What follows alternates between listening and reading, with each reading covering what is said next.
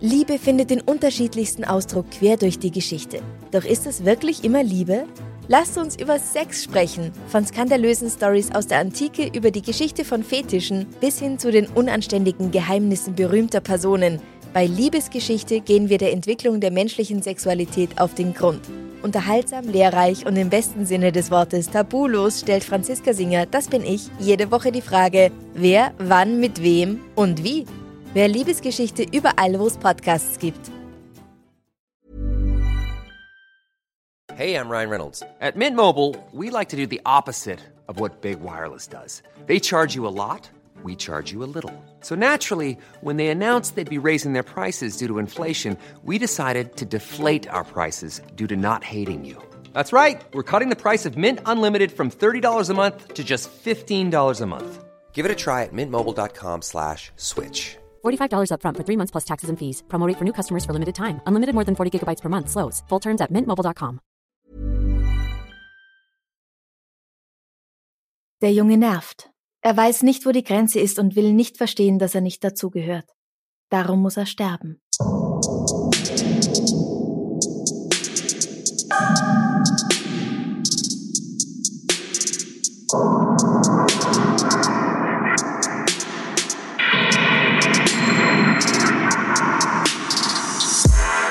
Servus, Christi, herzlich willkommen bei Darf's ein bisschen Mord sein? Dein Podcast zum Thema wahre Verbrechen. Mein Name ist Franziska Singer und ich bin Amrei Baumgartl. und herzlich willkommen im neuen Themenmonat, dem musikalischen März. Du magst Alliterationen, oder? Ja, absolut. Wir werden uns in unseren regulären Episoden jeweils einem Kriminalfall widmen, der irgendwas mit Musik zu tun hat. Und zum Auftakt, Zwinker, Zwinker, probieren wir auch gleich was Neues aus. Ich habe diesmal nämlich noch einen zweiten Gast dazu geholt. Hallo Dave von X Hightower X. Herzlich willkommen. Hallo, äh, ich freue mich unheimlich bei euch sein zu dürfen. Ich bin ja ein riesiger Fan von euch und es ist eine Ehre, mit euch sprechen zu dürfen.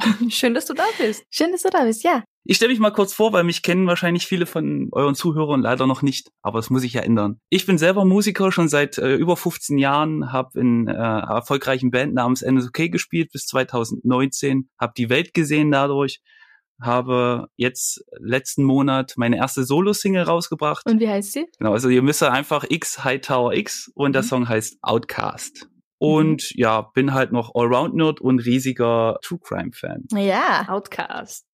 Dürfen wir natürlich hier auch wieder nicht spielen, aber ihr könnt es alle auf YouTube finden. Auf Genau. Spotify, auf Amazon Prime Music kaufen. Kaufen, kaufen. Kaufen ist mal besser. Genau, iTunes oder Amazon. da iTunes, kann man es ja. kaufen und der Rest ist Streaming. Oder wenn ihr kein Geld ausgeben wollt, dann teilt's einfach mit euren Freunden. Sharing is Ja. caring, genau.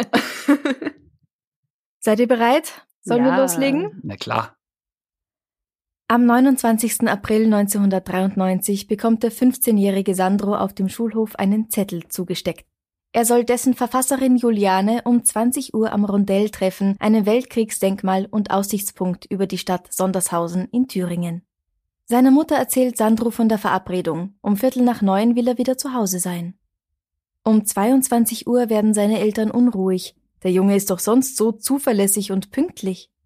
In Sandros Zimmer finden Cornelia und Peter Bayer einen Brief, in dem von einem Streit zwischen Sandro und seinem Freund Sebastian berichtet wird. Sie wissen, dass die Familie eines anderen Jungen aus der Gruppe eine Datsche, also ein Wochenendhäuschen, ganz in der Nähe des Rondells besitzt. Dort könnte der Junge sein. Aber sie wissen nicht, wo das Häuschen liegt, und Peter fährt mit dem Auto los, um einen anderen Freund seines Sohnes danach zu fragen. Der steigt ein und zusammen erreichen sie kurz nach 23 Uhr das Grundstück im Wald. Aber dort ist niemand. Auch beim Kriegerdenkmal ist keine Spur von Sandro. Der Wald ist still. Als sie nicht mehr wissen, wo sie noch suchen sollen, fragen Bayers beim Krankenhaus nach, aber auch hier weiß niemand etwas von ihrem Sohn. Mittlerweile findet Claudia, die zu Hause gewartet hat, im Zimmer ihres Sohnes weitere Briefe, darunter Drohbriefe, die sein Bekannter Sebastian an Sandro geschrieben hatte. Gegen ein Uhr morgens stehen die Eltern nun vor Sebastians Tür, aber auch der kann nur sagen, dass er nicht weiß, wo Sandro steckt. Eine Vermisstenanzeige bei der Polizei wird abgelehnt. Teenager laufen ständig weg und kommen nach ein, zwei Tagen von selbst wieder, da müsse man noch warten. Ja, das ist wieder mal typisch, oder? Eltern machen sich Sorgen, Teenager werden vermisst und die Standardaussage, ach ja, die Spinnen, die kommen wieder zurück. Genau, das haben wir auch in der letzten Bonus-Episode gerade wieder gehabt. Einfach nicht ernst nehmen. Richtig. Es dauert noch sechs weitere Tage, bis die Polizei sich dann endlich bereit erklärt, ebenfalls nach dem 15-Jährigen zu suchen. Seine Freunde und Mitschüler werden verhört, aber alle leugnen, irgendetwas zu wissen. Sandros Mutter glaubt fest, dass die Gruppe um Sebastian etwas mit seinem Verschwinden zu tun hat und befürchtet das Allerschlimmste. Wie das? Gab es da öfter Streit oder sind die irgendwie befeindet? Ja, also es ist so, dass diese Burschen alle der Black Metal Szene angehören. Sie tragen nur schwarz, sie schmücken sich mit Pentagrammen und umgedrehten Kreuzen und schminken ihre Gesichter weiß. Sie schauen gern Horrorfilme an, vor allem welche, die in Deutschland auf dem Index stehen, wie Blutgericht in Texas, das kennst du oder ihr wahrscheinlich besser unter Texas Chainsaw Massacre. Ich glaube, heute sagt niemand mehr Blutgericht in Texas. oder Tanz der Teufel auf Englisch The Evil Dead. Heute sind diese beiden Beispiele nicht mehr auf dem Index. Das heißt, sie sind auch so frei erhältlich. Man kann sie einfach kaufen. Aber damals eben nicht. Anfang der 90er. Für ganz naive Menschen wie mich Index heißt also, es gibt eine verbotene Liste. Oder also Genau, mir ist das ja. neu, ganz ehrlich, deswegen frage ich so blöd. Echt? Ich Ja. kann das kurz erklären, wenn ihr wollt. Gern. Also Index, es gibt ja eine Liste A, Liste B und äh, beschlagnahmt. Die Indexlisten sind eigentlich eher ein Werbeverbot für die Filme. Das bedeutet nur, dass äh, die konnte man eigentlich unter den Ladentisch halt kaufen. Mhm. Kaufhäuser haben die halt verbannt, weil die halt Ladenhüter sind in der Regel. Deswegen sind die natürlich heißes Gut. Aber die Jungs aus dem Fall äh, haben sich natürlich auch bemüht, die Filme, die komplett beschlagnahmt sind, also wo auch ein Handelsverbot herrscht, zu schauen. Mhm. Mhm. Und sie kopieren sie auch, also das heißt, sie stellen Raubkopien her auf Kassette, die sie dann weiterverkaufen unter ihren Freunden. Und das reicht ihnen natürlich nicht. Sie verfilmen auch selbst ihre eigenen Horror-Drehbücher. Außerdem sind Sebastian Schauseil, Hendrik Möbus, das ist der, dessen Eltern die Datsche besitzen, und Andreas K. in einer Black Metal Band namens Absurd, die sie 1992 gegründet haben. Hendriks älterer Bruder Ronald ist auch beteiligt, aber eher so im Hintergrund als ihr Manager.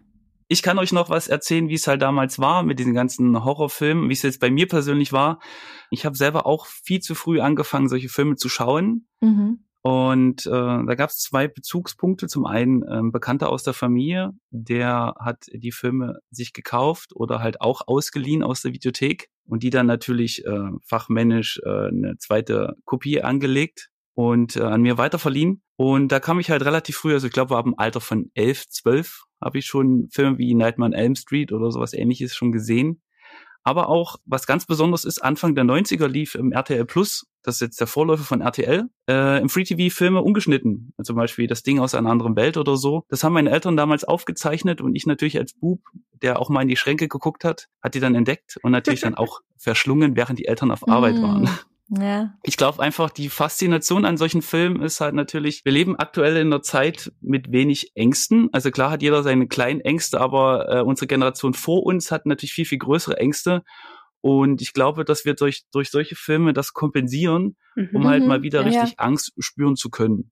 Das ist zum einen. Und zum anderen sehe ich auch natürlich die verbotene Frucht halt. Ne? Man versucht halt natürlich, gerade als Teenager ist es natürlich immer sehr schön, das zu tun, was die Eltern nicht Unbedingt, wollen. Und immer. da zählt halt natürlich auch, ganz schlimme Filme sich reinzuziehen oder ganz schlimme Musik zu hören, Ja. damit die Eltern natürlich sagen, was sind das für ein Zeug? Ja, ja. Es ist auch so ein Austesten von Grenzen, glaube ich. Und überhaupt, du kommst dadurch halt auch mit einer Welt eben in Berührung, in der du nicht unbedingt lebst. Ja? Meine Freunde haben selber, als wir so zwischen 15 und 18 waren, haben wir selber Thriller und Horrorfilme gedreht. Geil. Ja, ja. Gibt's die noch? Ähm, Nein. Franziskas Anfänge als Schauspielerin. Ja, klar, definitiv, ja. Kannst Also, ja an eure Komplizen raushauen. Oh ja, Also da aber ging's- an, für viel Geld an den ja, ja, meisten Ja, von ging's 20 im auch ums- Monat. Da ging es um alles, was wir nicht in unserem Leben hatten, also Waffen, Sex, Drogen. Ketchupblut? Nein, nein, schon ordentlich. Also zusammen, na, Echtes ja, Blut. zusammengemischt halt mit. Nein, Kakao und Sojasauce und sowas. ah, wow. Aber ungefähr in diesem Alter sind halt auch die Jungs, um die es gerade geht. Sandro ist 15, Mhm. Andreas und Hendrik sind 17 und Sebastian ist so 17, 18 Jahre alt. Wir hatten ja in unserer einen Bonus-Episode schon über die Bestie, die Satana in Italien etwas berichtet. Mhm. Aber so ganz kurz und knapp vielleicht für alle, die sich da überhaupt nicht auskennen oder Black Metal echt nur so ein komischer Begriff ist, vielleicht ein bisschen eine Erklärung dazu. Und dafür haben wir auch den Dave hier. Ich kann euch einfach mal erzählen, wie Black Metal klingt, denn es ist eine sehr, sehr spezielle Musikrichtung äh, im Metal-Bereich denn es ist sehr, sehr monoton. Also Schlagzeug ist sehr monoton. Es spielt fast nur Double Bass oder Blast Beats auf der Snare Drum. Dann die Gitarre spielt relativ gleich, minutenlang ein, ein Akkord. Und dazu kommt halt Grölen, Keifen oder schreiende Geräusche aus dem Mund des Sängers. Also ich habe da mit der Erfahrung, also jetzt mit dem Geschrei, das ist ja das Gewerk, was ich halt ausübe am Mikrofon zum mhm. großen Teil aber das ist schon noch relativ speziell. Also es ist eher so ein musikalischer Weltuntergang. Also es klingt wirklich wie wie ein Horrorfilm am Ende. Am Ende ist es, was die Jungs da erleben halt, das ist die musikalische Untermalung zu dem, was sie halt immer sehen. Und textlich gesehen hangeln sich da die Musiker in heidnischen, nihilistischen, satanistischen oder misanthropen Bereich ab. Mhm. Also sehr destruktiv. Auf jeden Fall. Also äh, purer Menschenhass. Mhm. Ende der 80er, Anfang der 90er zieht diese Musikrichtung, die da jetzt eben noch in den Kinderschuhen steckt, aber zunehmend viele Menschen an, vor allem in Norwegen und Schweden, aber durchaus auch in Deutschland entstehen ganz viele neue Black Metal Bands. Ihre Anhänger ziehen sich schwarz an, manche tragen Corpse Paint, also weiße Schminke, um mehr wie eine Leiche auszusehen, eben Corpse. Und umgedrehte Kreuze und Pentagramme spielen auch eine große Rolle. Das kann natürlich alles ziemlich furchteinflößend wirken wie alles, das man nicht versteht. Aber das sind vor allem Teenager und die schockieren und provozieren halt auch ganz gern mal und tun das dann eben absichtlich mit dieser Symbolik. Naja, und wenn du sagst mit diesen heidnischen Texten oder eben umgekehrte Kreuze, also gerade am Land, Deutschland, Österreich zum Beispiel, ist es ja doch so, dass die Religion sehr hoch gehalten wird. Und da ist halt dann, wenn man als Kind und Jugendlicher dagegen rebelliert und das Kreuz, dieses Heilsymbol umdreht, ja auch nochmal irgendwie verlockender. Ja, genau. Also keine Ahnung, woher das tatsächlich kommt, aber ich kann es mir sehr vorstellen, wenn man gegen alles rebelliert, dass man halt auch eben diese religiöse Tradition einfach mal brechen will. Ja.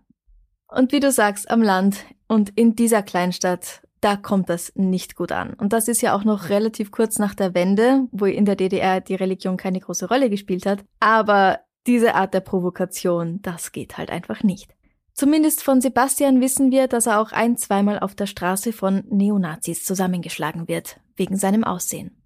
Die Black Metal-Szene in Skandinavien erregt Anfang der 90er auch dadurch Aufmerksamkeit, dass sie Mitglieder anderer Bands angreifen oder im Extremfall sogar töten und mehrere Kirchen in Brand stecken. Außerdem finden sich in dieser Musik und den mitunter äußerst brutalen Texten, wie du schon gesagt hast, viele Rassisten und Neonazis selbst wieder, was aber nicht heißt bitte, dass Black Metal rechts ist. Genauso wie jemand, der gern Punk hört, nicht unbedingt links sein muss. Es gibt auch Nazi-Punks. Das hat mich selbst überrascht, ich wusste das nicht. Aber es gibt beim Black Metal sogar eine eigene rechte Strömung, den nationalsozialistischen Black Metal. Und hierzu ist auch die Band dieser drei Jungs, die Band Absurd, zu rechnen. Die Burschen und ein paar wenige Mädchen treffen sich meistens bei Hendriks Eltern zu Hause. Sein Vater ist CDU-Politiker, Hendrik hat fünf Geschwister. Sie leben in einem großen Haus und da ist immer etwas los. Der Familie Möbus gehört auch diese Datsche im Wald. Zusammen sehen sich die Jugendlichen Filme auf Videokassette an. Je blutiger und brutaler, desto besser. Am besten eben Filme, die auf dem Index stehen, diese also unter 18 eigentlich gar nicht sehen dürfen oder die in Deutschland überhaupt verboten sind. Im Jugendheim der Stadt Sondershausen sind sie auch manchmal, aber dort fallen sie durch ihr Benehmen schlecht auf und werden dort nicht mehr so gern gesehen. Sandro Bayer will zu dieser kleinen Gruppe dazugehören. Er gilt als nachdenklich und sensibel und diese Jungs, die wirken stark und unabhängig. Außerdem hat die Beschäftigung mit dem Dunklen, dem Okkulten, dem Bösen einfach ihren ganz besonderen Reiz, vor allem wenn du gerade die Pubertät durchmachst. Aber Sandro passt nicht so richtig zu den anderen dazu.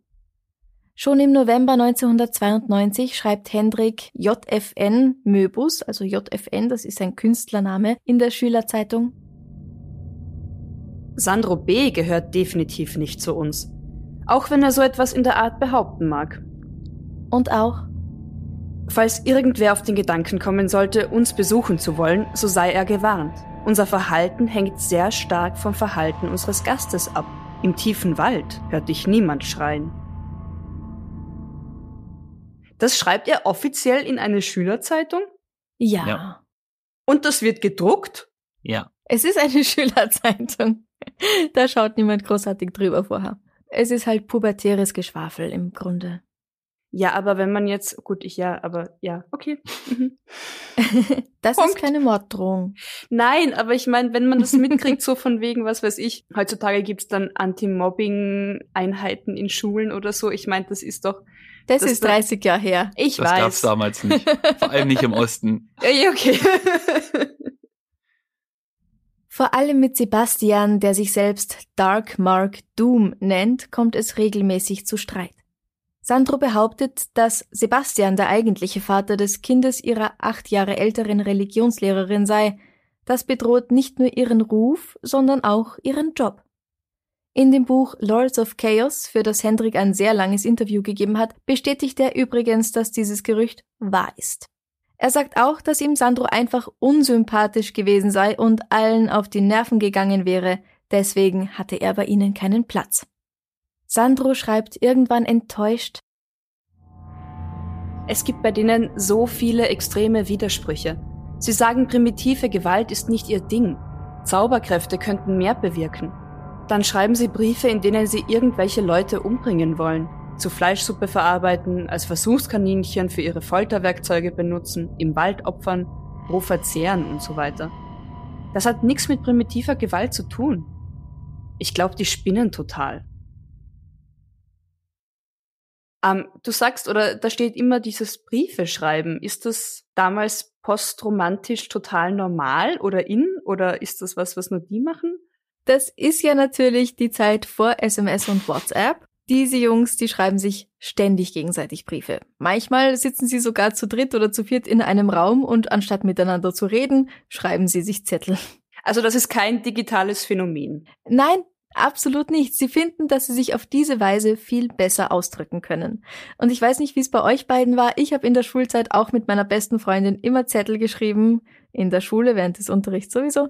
Äh, Von denen sind wir dann auf kleine Notizbücher umgestiegen, die wir abwechselnd mit nach Hause genommen haben. Oder die, die Ränder von Mathematikheften vollgekritzelt. Ich hatte Ja. dann neben Biologie und Mathematik am Rand immer irgendwie Nachrichten stehen. Immer. Hendrik und die anderen vervielfältigen auch diese indizierten Filme, die sie ansehen und verkaufen sie an andere Schüler weiter. Als die Sache zwischen Sandro und den sogenannten Satanisten, also mit echtem Satanismus hat das, was die da machen, nichts zu tun, aber von außen wirken sie, als ob sie Satanisten wären. Als die Sache zwischen ihnen immer kritischer wird, bekommt Sandro Angst. Er fertigt eine Liste der Titel an, die sie illegalerweise besitzen, raubkopieren und verkaufen und droht der Gruppe, sie damit anzuzeigen. Da sind auch so Titel drauf wie Terminator.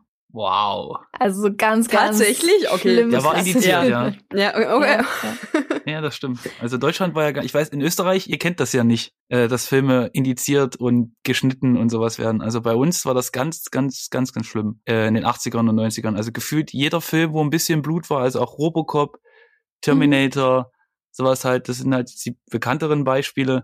Die waren halt geschnitten und die Originalfassung ungeschnitten war indiziert und nicht erhältlich. Also nur Mhm. über Österreich oder Schweiz illegalerweise.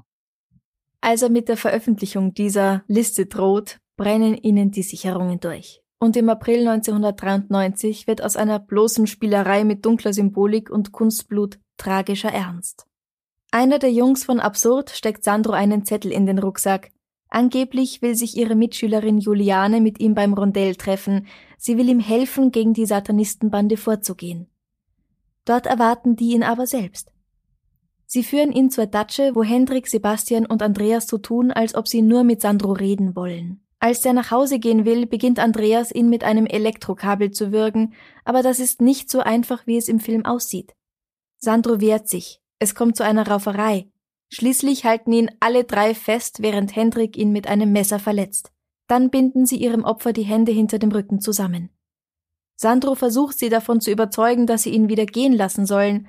Er verspricht nichts zu verraten und will ihnen sogar 500 Mark für seine Freiheit geben. Um das nicht mehr hören zu müssen, haben wir ihn dann geknebelt und gefesselt, Mit der Vorstellung oder haben ihm eben die Vorstellung vermittelt, dass wir ihn dann nur auf einen Weg legen, der oft von Wanderern begangen wird, auf das er dann gefunden wird. Und da hat er sich bereitwillig fesseln lassen und hat dann irgendwann gemeint, ach hört doch auf, mir was vorzumachen und so. Und war dann still, weil er am Boden lag. Das sagt Sebastian später der Polizei. Als er doch wieder zu schreien beginnt, blockiert Hendrik Sandros Beine. Er setzt sich einfach auf den Jungen drauf. Sebastian und Andreas legen ihm ein Kabel um den Hals und ziehen so fest sie können zu, jeder an einer Seite. Nach ein paar Minuten stellen sie fest, dass Sandro tot ist. Sie legen ihn auf ein Spannbettlaken und schleppen ihn tiefer in den Wald hinein bis zu einem verfallenen Schuppen. Sie räumen in der Datsche auf und gehen nach Hause, kurz bevor Sandros besorgter Vater mit dem anderen Schüler dort auftaucht.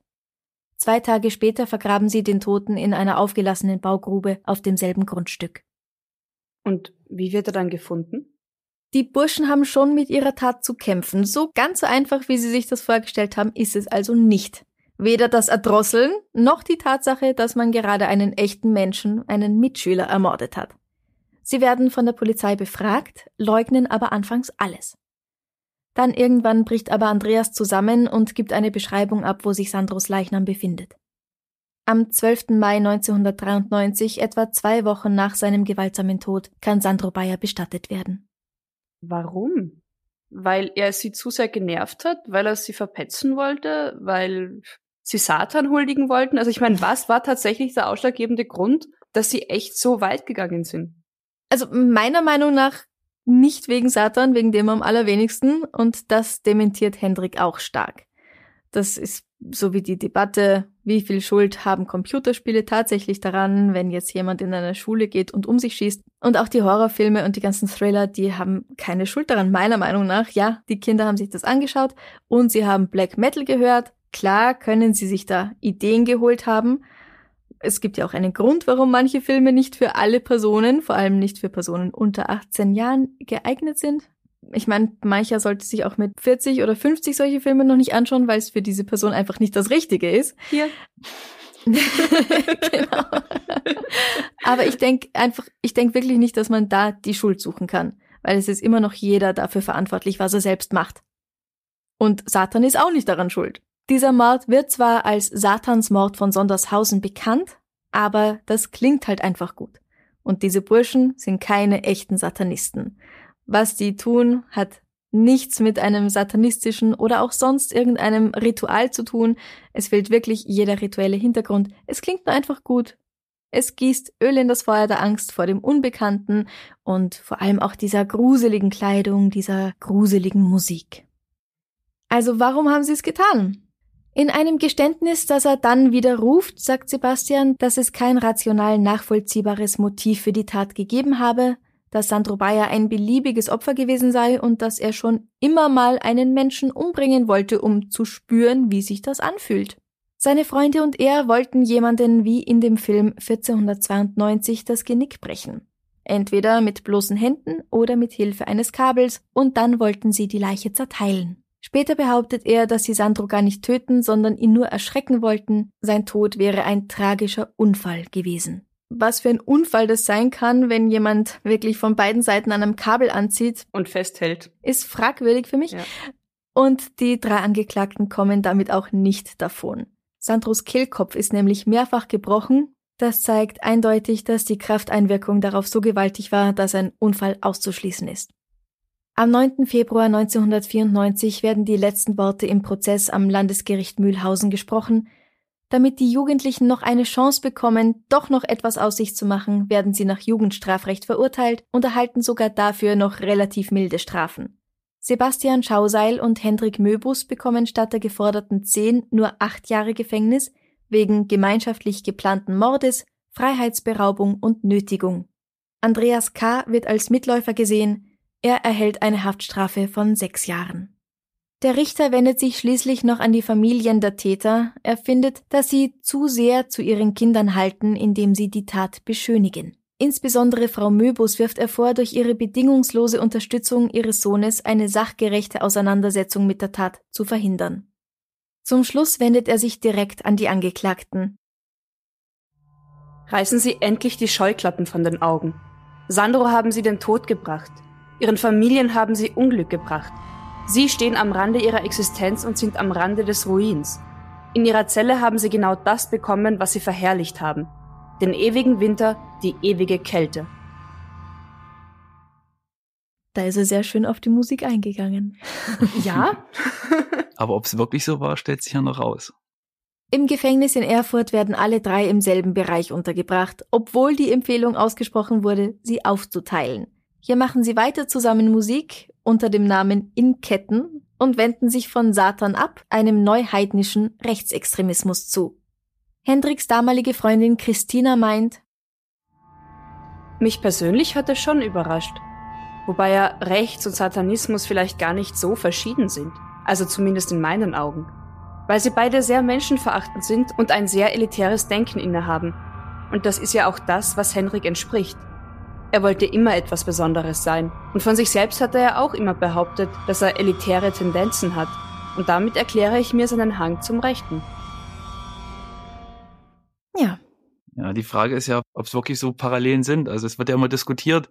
Ich finde ja Rechtsextremismus und Black Metal, was Black Metal sein will, funktioniert eigentlich überhaupt nicht miteinander. Klar, es ist alles, es ist sehr menschenverachtend, das ist die Gemeinsamkeit, aber als Misanthrop hasse ich ja alle Menschen so. Ich, äh, ich äh, bekenne mich ja nicht zu einer Gruppe oder so. Ne? Ich bin ja sehr, ich stehe für mich alleine oder halt die Gruppe, die Band steht halt alleine für sich hm. Und äh, gegen den Rest der Welt sozusagen. Und in, in, in, in rechten Strukturen ist ja eher so, dass man halt sich zu einer Struktur aneignet, wo es dann auch einen, einen Führer oder so ein Zeug halt gibt, ne, wo man irgendwie jemanden hinterherrennen muss. Und das ist ja, funktioniert eigentlich für mich überhaupt nicht zusammen. Vor allem, wenn man niemanden mag, dann rennt man auch niemanden hinterher. ja. Ja. Und Satanismus hat damit halt auch wieder gar nichts zu tun. Also Satanismus heißt eigentlich auch, tu niemandem was Böses an. Also außer vielleicht er haut zuerst zu, aber dann soll es immer angemessen bleiben. Mhm. Und du sollst nicht einfach rausgehen und Menschen etwas Böses antun. Das ist nicht Satanismus. Es wird nur immer falsch verstanden. Die Medien, ich sag's immer wieder. Ja.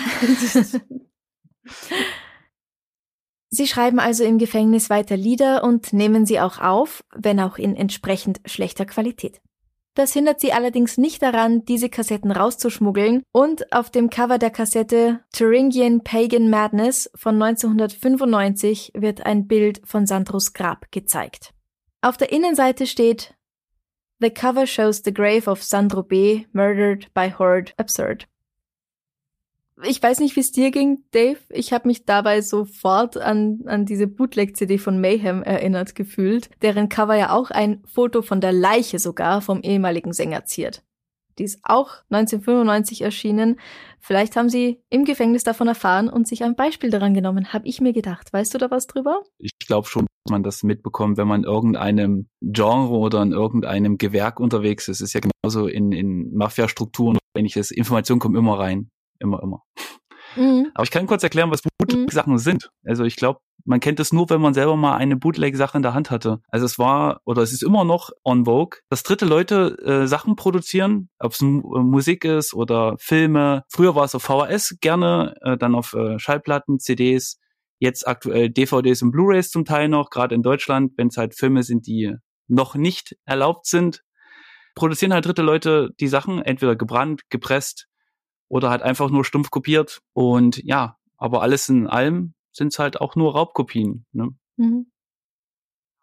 Alle drei werden 1998 vorzeitig aus der Haft entlassen. Andreas beginnt sich im Gefängnis von den beiden anderen abzusondern und seit seiner Entlassung ist von ihm, soweit ich weiß, weder in der Black Metal Szene noch in rechtsextremen Kreisen etwas bekannt. Und deswegen habe ich mich auch dagegen entschieden, seinen Nachnamen zu nennen, obwohl man den ganz leicht im Netz finden kann. Weil wenn er sich wirklich davon abgewandt hat, gerade von der rechtsextremen Szene, dann kann ich das wirklich wertschätzen. Ja. Aber Hendrik und Sebastian machen gemeinsam weiter, sowohl mit der Band als auch, darf ich das Wort sagen? Ja. Okay. Sowohl mit der Band als auch mit der Nazi-Scheiße. Ich meine, freu dich auf Nachrichten, aber ich finde es Ja, gut. ja, genau, ja. Sebastian, der die meisten Lieder komponiert und die Texte schreibt, steigt 1999 aus, macht aber weiter Musik im rechten Feld und, soweit ich weiß, studiert er dann auch Jura. Oder Jus für alle Österreicher. Hendrik ist ein Kapitel für sich. Da gäbe es wirklich, wirklich viel zu sagen, aber ich halte mich jetzt bewusst kurz.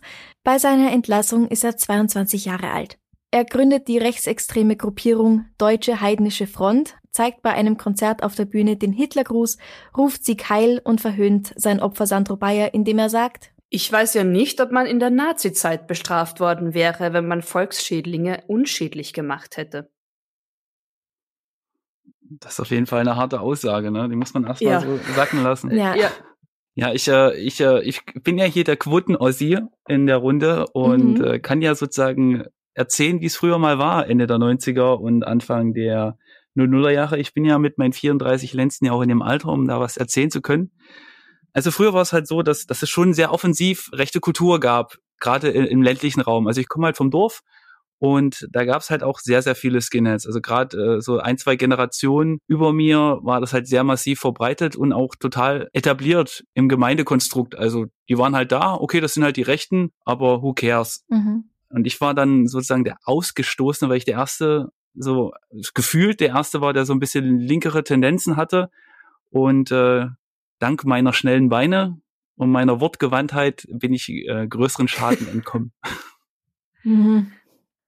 Ja, aber das ist hoffentlich heute schon ein bisschen anders. Ja, also ähm, offen wird das nicht mehr so zelebriert. Also früher gab's halt die äh, obligatorischen Skinheads, die Nazi-Skinheads, die halt Springerstiefel, Bomberjacke, wie man es halt kennt, so aus den ganzen Dokus wie äh, Rostock, Lichtenhagen oder ähnliches. Mhm. Heutzutage sind die leider ein bisschen versteckt, nicht mehr so offensiv, aber auch sozial nicht mehr so akzeptiert öffentlich. Also es ist schon mal ein Weg in die richtige Richtung und es gibt auch immer schön Backlash, wenn sowas passiert. Aber ich denke, dass die Szene noch sehr stark ist und äh, im Untergrund eher agiert als früher in der Öffentlichkeit. Mhm. Mhm. Ja.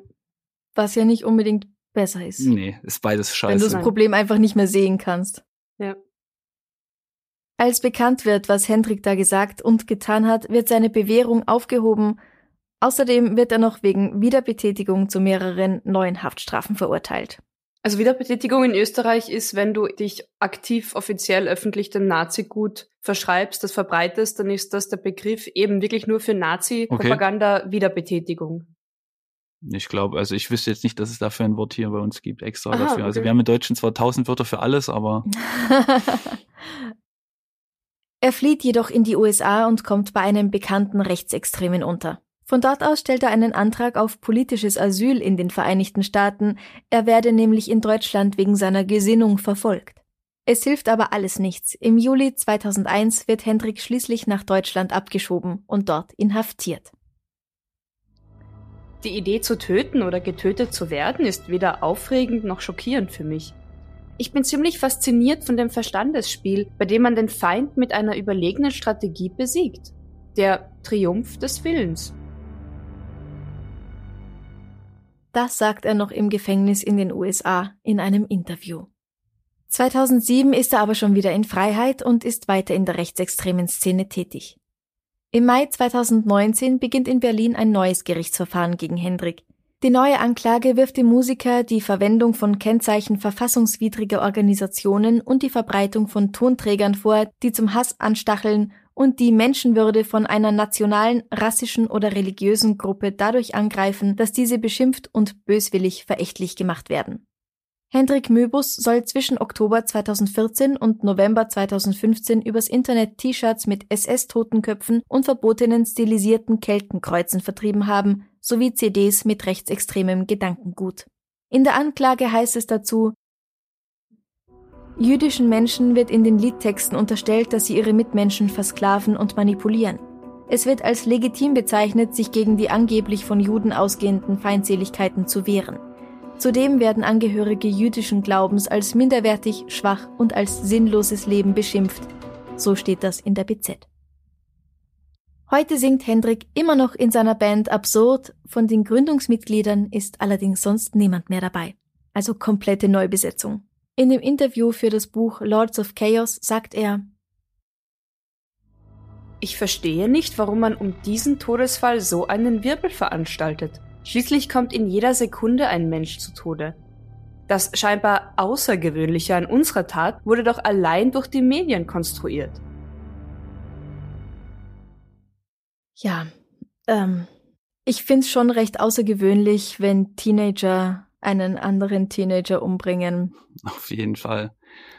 Jetzt Black so Metal oder oft. nicht.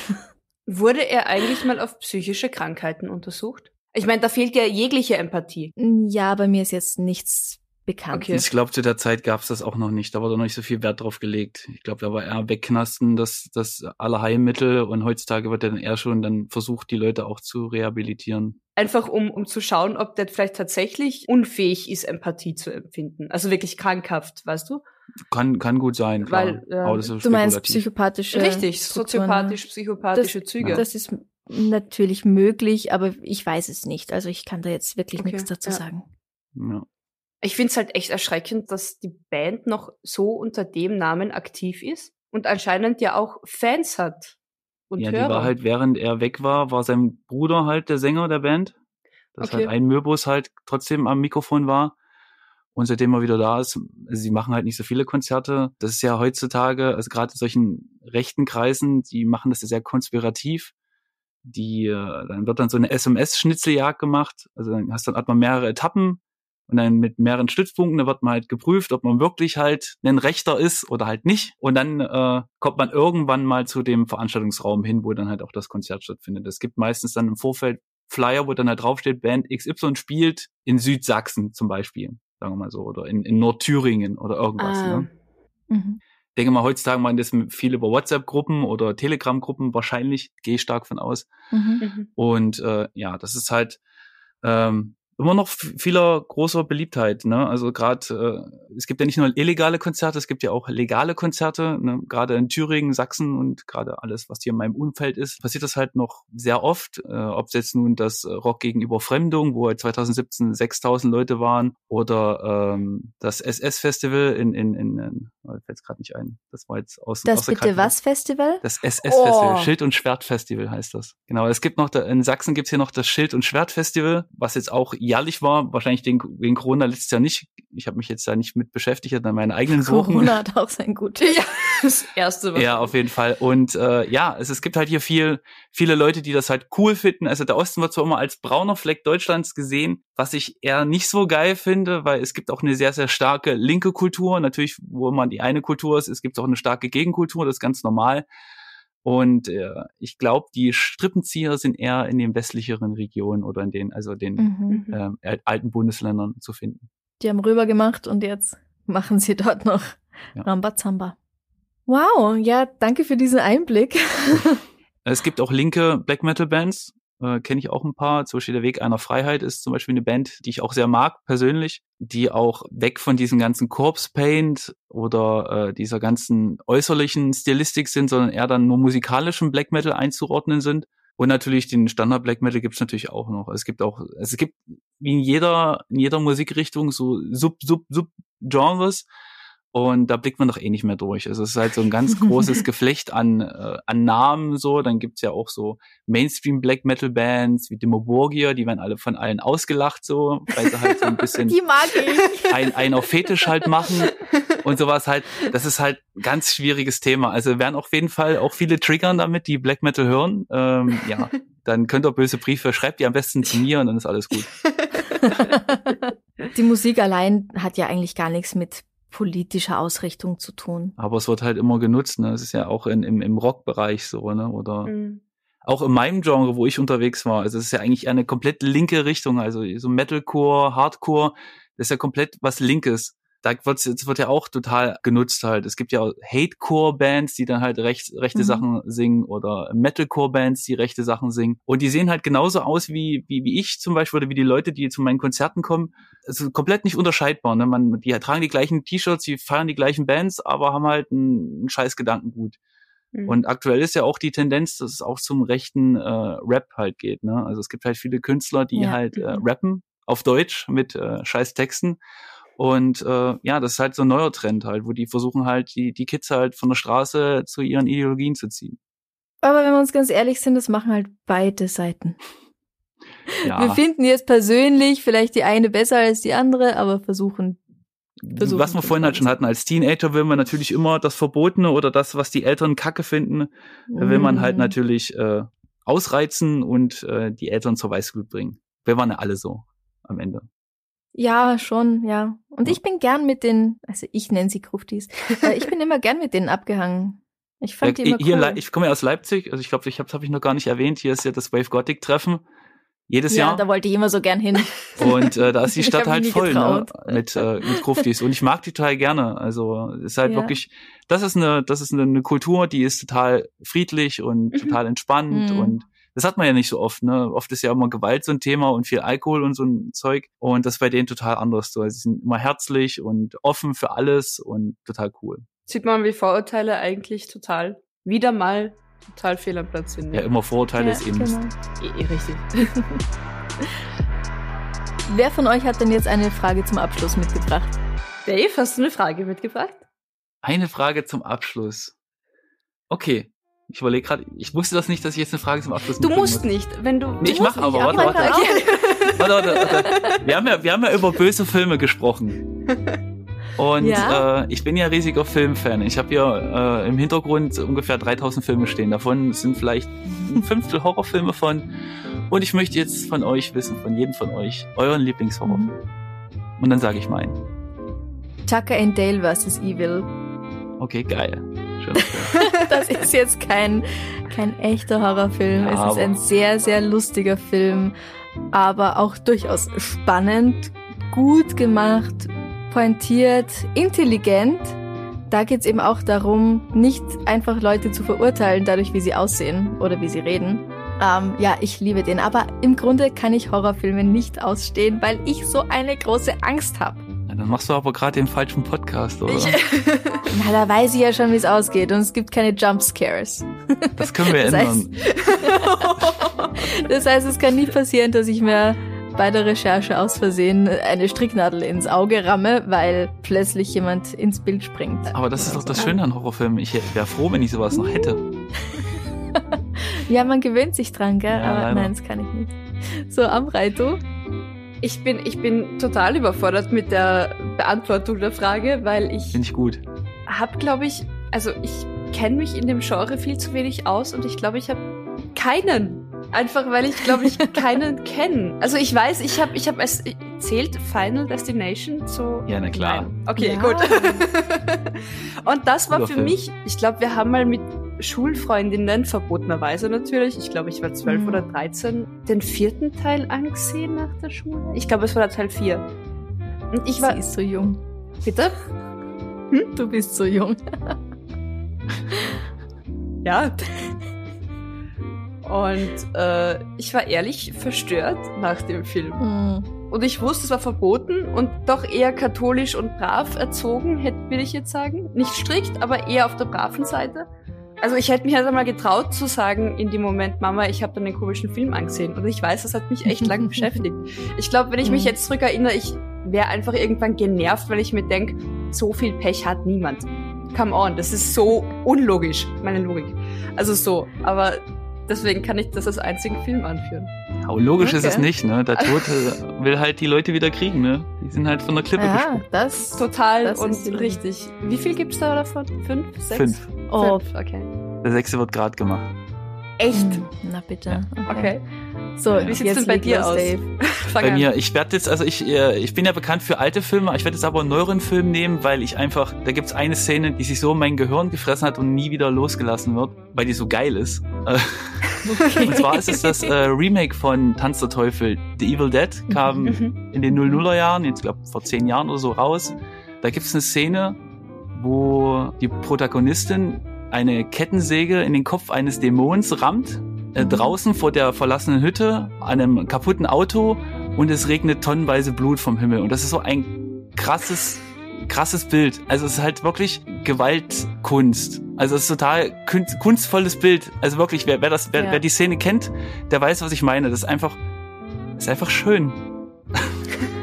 Die Ich denke mir bei so- sowas dann auch ganz gern immer, wie haben sie das gemacht? Mhm.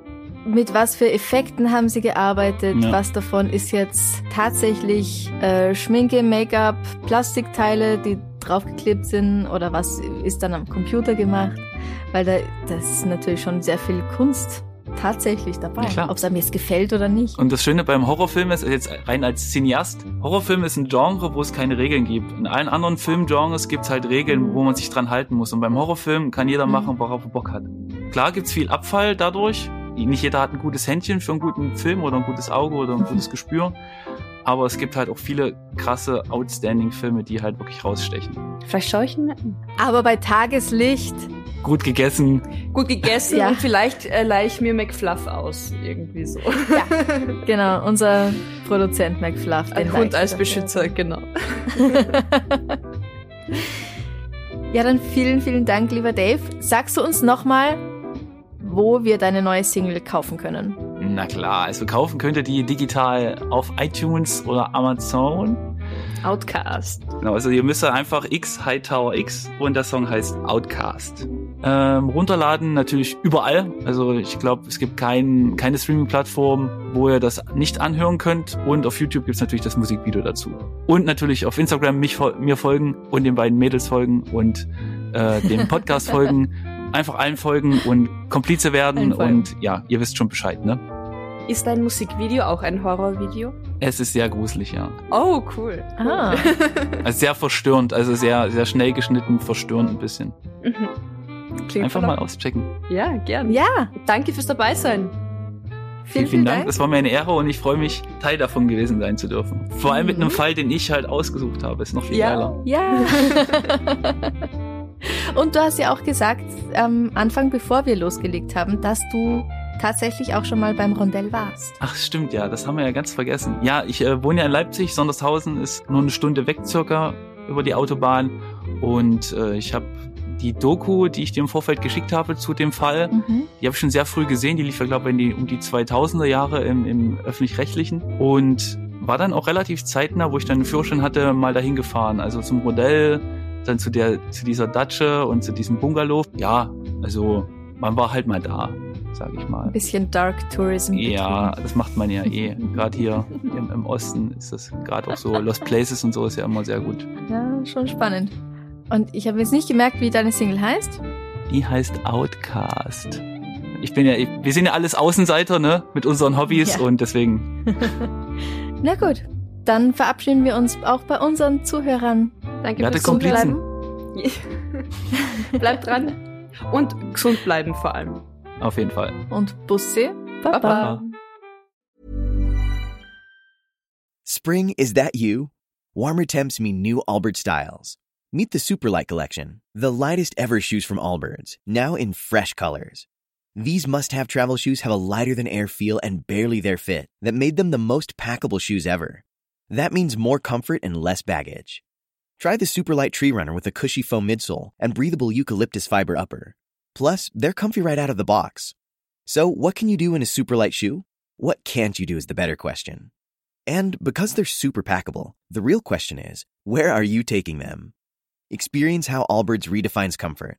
Visit allbirds.com and use code SUPER24 for a free pair of socks with a purchase of $48 or more. That's A L L B I R D S dot com code SUPER24.